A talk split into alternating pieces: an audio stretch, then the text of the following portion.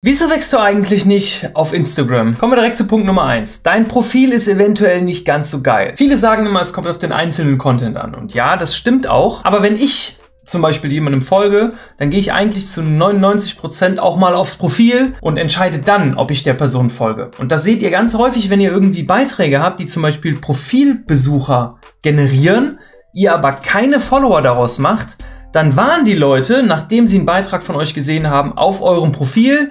Das fanden sie aber irgendwie nicht so geil. Irgendwas hat die gestört. Irgendwie habt ihr die falsche Zielgruppe getriggert mit euren Beiträgen.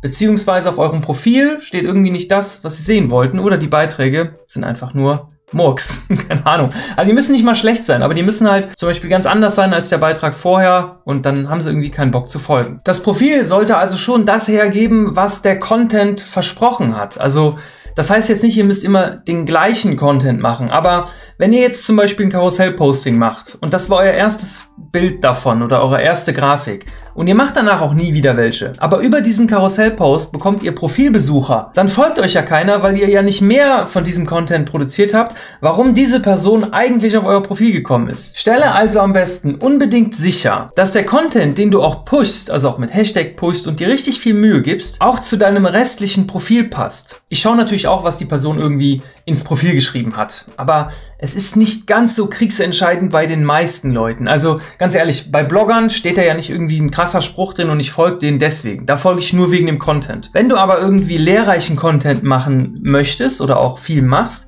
dann sollte dein Profil das auch ein kleines bisschen hergeben. Und in der Profilbeschreibung sollte das auch irgendwie drin stehen. Geh also am besten genau so vor. Also jetzt kommt so eine ganz kleine Schritt-für-Schritt-Anleitung für dich. Überleg dir genau, was deine Zielgruppe, also deine Wunschzielgruppe, nicht die, die du schon hast, sondern die, die du gerne hättest, bei anderen gerne sieht. Und bau dein eigenes Profil einfach genau so oder so ähnlich auf. Wenn du jetzt, sag ich mal, Coach bist, dann guck dir andere Coaches an, was die in ihren Profilen stehen haben und guck dir vor allem die Profile an, die auch gut wachsen. Und so kannst du dein Profil dann auch schon mal aufbauen. Es geht nicht um den Content. Du kannst dann bei den Followern dieser Person auch viel besser interagieren, weil wenn sie dann auf dein Profil kommt, dann sieht sie schon so ein ja, so was ähnliches irgendwie. Also sowas wie nach Hause kommen, was, was sie schon kennt. Dieselbe Nische reicht da nicht aus. Du brauchst darüber hinaus halt auch ähnlichen Content oder halt auch ein ähnliches Profil. Wenn jeder in meiner Branche nur noch Karussellposts mit Canva erstellt und die wahnsinnig gut laufen, ja, dann mache ich das auch. Denn es ist viel einfacher, wenn ich mich daran anpasse, Follower zu bekommen. Weil wenn ich der Einzige bin, der Content erstellt, der völlig anders aussieht als von anderen und bemerke aber nicht irgendwie nach dem zweiten oder dritten Posting, dass das total viral geht, dann mache ich besser sowas wie andere, versuche da einfach meinen eigenen Touch reinzubringen, das vielleicht ein bisschen besser zu machen. Das ist auch keine Kopiererei. Wenn ihr mal rausguckt zu BMW, zu Audi, zu Mercedes, die Autos haben auch alle ein bisschen Ähnlichkeit, aber jeder hat natürlich seinen eigenen Stil, seinen eigenen Touch. Die Smartphones da draußen sehen auch fast alle gleich aus. Trotzdem, jeder seinen eigenen Stil, seinen eigenen Touch. Es macht also nichts, Best Practices von anderen so ein kleines bisschen abzugucken. Eine Sache, die daraus noch resultiert, ist, dass der Explore, also die Explore-Page bei Instagram, viel positiver auf euch reagiert. Wenn dieser Explore nämlich direkt checkt anhand des Videos, anhand der Beschreibung, anhand deiner Caption, anhand deiner Hashtags und anhand der Leute, die damit interagieren, was für eine Art Content du postest, dann wirst du im Explore viel doller gepusht werden. Es ist jedes Mal das gleiche Spiel. Man denkt immer, wenn man auf den Explore geht, krass, dass ja fast jeder Beitrag genau zu mir passt, zu dem, was ich auch wirklich sehen will. Ja, das ist aber auch deswegen, weil diese Beiträge fast alle gleich aussehen. Jeder hat natürlich seinen eigenen Stil, aber im Prinzip sind es immer die gleichen Beiträge. Hab das in einem meiner letzten Videos schon gesagt. Wenn du auf blonde Frauen mit blauen Augen stehst, dann wirst du langfristig im Explore nur noch diese Leute sehen. Auch wenn die natürlich nicht den gleichen Content machen, die sehen aber gleich aus. So, und das ist das, was ein Algorithmus bewerten kann. Kommen wir zu Punkt Nummer zwei. Deine Call to Actions sind schlecht oder nicht vorhanden. In so einem Karussellpost nach irgendwie einer Handlung zu fragen, das mag noch relativ einfach sein, weil man kann einfach die letzte Seite oder zwischendurch einfach mal reinschreiben, speicher doch bitte den Beitrag und dann machen das auch Leute, weil es einfach so eine Handlungsaufforderung ist. Auch wenn es tatsächlich immer wieder vergessen wird. Ich meine, es tut keinem weh, es macht trotzdem natürlich nicht jeder. Aber mal so als Beispiel. Wenn ich hier auf YouTube nach einem Like oder nach einem Kommentar aktiv frage. Also nicht irgendwie so eine Einblendung habe, so unten diese Punkte da und dann yay, like bitte, sondern ich frage aktiv danach.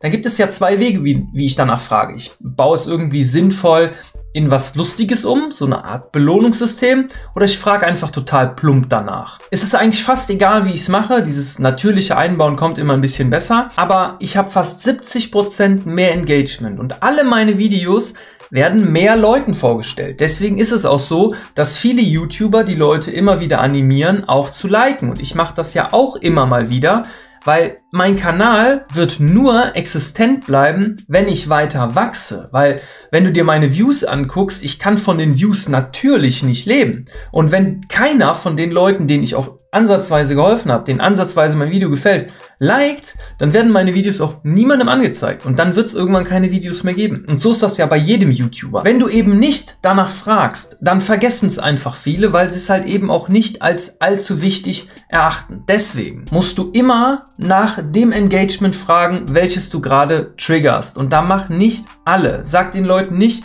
like, kommentiert, speichert und schickt es einem Freund. Das macht keiner.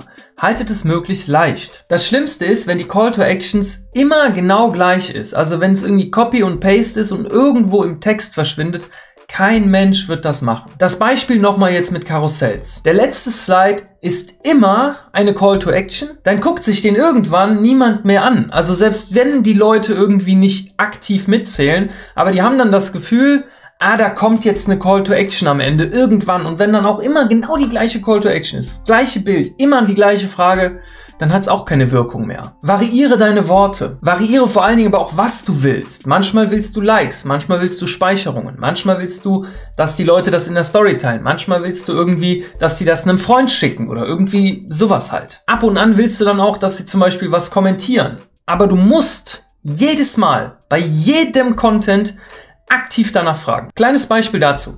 Wenn du jetzt zum Beispiel 100 Likes hast und drei Saves und beim nächsten Posting fragst du aktiv nach Saves, Du hast immer noch 100 Likes, aber du bekommst zum Beispiel, sagen wir mal, 11 Saves statt 3. Du hast nur durch diese kleine Frage 7,2% mehr Engagement. Kannst du gerne nachrechnen, vielleicht habe ich mich auch vertan. Das ist irgendwie viel, viel mehr, als es sich eben angehört hat, oder? Und wenn deine Konkurrenz jetzt irgendwie ein paar Prozent mehr Likes hatte, zum Beispiel sagen wir mal 108, die haben aber keine Saves, dann ist dein Engagement overall besser als das von denen. Das ist auch das, warum manchmal im Explorer oder auch in den Hashtags Beiträge gerankt sind, weit oben gerankt sind, die zum Beispiel viel weniger Likes haben als deiner. Aber vielleicht haben die viel mehr Engagement welches du gar nicht offensichtlich siehst. Mach's jetzt aber bitte nicht zu aufdringlich. Also nicht in jedem Slide irgendwie sagen, bitte speichern, bitte speichern, bitte speichern. Und auch nicht in jedem Video und auch nicht immer so, so geisteskrank. Ich kenne hier YouTuber, da willst du dir irgendein Video angucken, da sind die ersten anderthalb Minuten nur Gebettele. Sowas mag keiner. Wenn du fragst, kurze Erinnerung an die Leute, dass es wirklich wichtig für deinen Kanal ist, auch bei Instagram, das war's. Und wo wir schon mal dabei sind, wie gesagt, ich würde mich hier auch wahnsinnig über ein Like freuen, weil es dich nichts kostet und meinem Kanal wirklich viel bringt. Also meine Videos werden wirklich viel mehr Leuten ausgespielt und das sorgt dafür, dass ich in Zukunft natürlich auch weiterhin so viele Videos produzieren kann. Punkt Nummer drei: Dein Publikum ist nicht sauber oder nicht mehr sauber getrennt. Ich habe ja eben ganz kurz mal über den Explore geredet. Und ich weiß, du denkst jetzt manchmal, boah, ich habe aber keinen Bock, eine Nische zu belegen und immer das Gleiche zu machen und keine Ahnung was. Aber ich möchte dir ganz kurz was erklären. Wieso du auch eigentlich gar keine Nische dafür brauchst. Du sagst doch immer, ich brauche eine Nische. Ja, hör mir doch einfach mal ganz kurz zu. Mini-Nische, Kleine Nische, Nische, Subnische, Submarkt, Markt. Das gibt's alles. Gesundheit für weibliche Golfspieler über 50.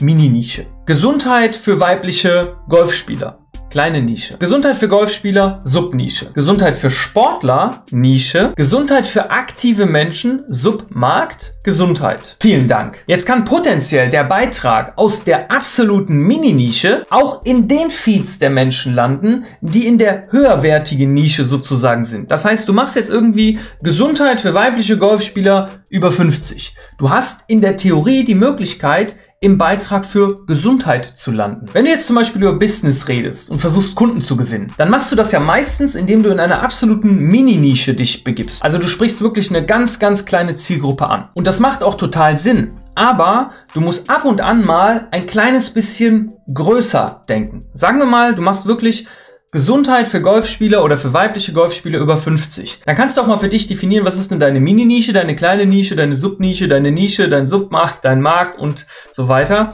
und versuchen ab und zu mal Beiträge zu erstellen für eine Nische darüber. 75 bis 85 Prozent deiner Beiträge sollten schon für die ganz kleine Nische sein, also für die Mini-Nische oder für die kleine Nische. Du kannst aber auch ruhig mal für das ganz große Thema sprechen. Das musst du aber ja vorher definieren, damit du es auch wirklich logisch trennen kannst. Zum Beispiel auf diesem Instagram-Kanal hier auf YouTube. Das ist ja gar kein Instagram-Kanal. Hier geht es ja eigentlich ums Online-Business, um E-Commerce. Aber da die Instagram-Videos so hervorragend ankamen, habe ich mir gedacht, dann mache ich jetzt erstmal eine Zeit lang nur Instagram-Videos. Aber jeder, der ja Instagram-Videos zumindest in dieser Art und Weise guckt, wie ich es hier mache, will ja eigentlich auch online Geld verdienen. Deswegen ist online Geld verdienen die höhere Nische. So, die viel höhere Nische natürlich. Vielleicht ist es sogar schon der Markt. Aber da kann ich mich so langsam hinbewegen und trotzdem natürlich weiterhin Social Media Videos machen. Also bei mir ist es ja so, online Geld verdienen durch Social Media. Das ist ja eigentlich der Kanal. Aber mit irgendwas muss man ja anfangen. Wir sind fast 7000 Leute jetzt gerade und ich denke, wir können uns so langsam auch mal dahin bewegen, dass wir noch einen Schritt weitergehen. Denn ich mache ja nicht nur Instagram in meinem Leben. Instagram ist einer von meinen ganzen Marketingkanalen. Und bei Instagram ändert sich ja auch ständig was. Das ist ja auch so das Verrückte. Also in den Social Medias ändert sich oft was, aber bei Instagram ändert sich andauernd was. Und wenn du wissen willst, was sich als letztes geändert hat, klick auf jeden Fall mal hier. Wir sehen uns dann da. Haut rein. Bis dann, euer Sebi Forst. Ciao.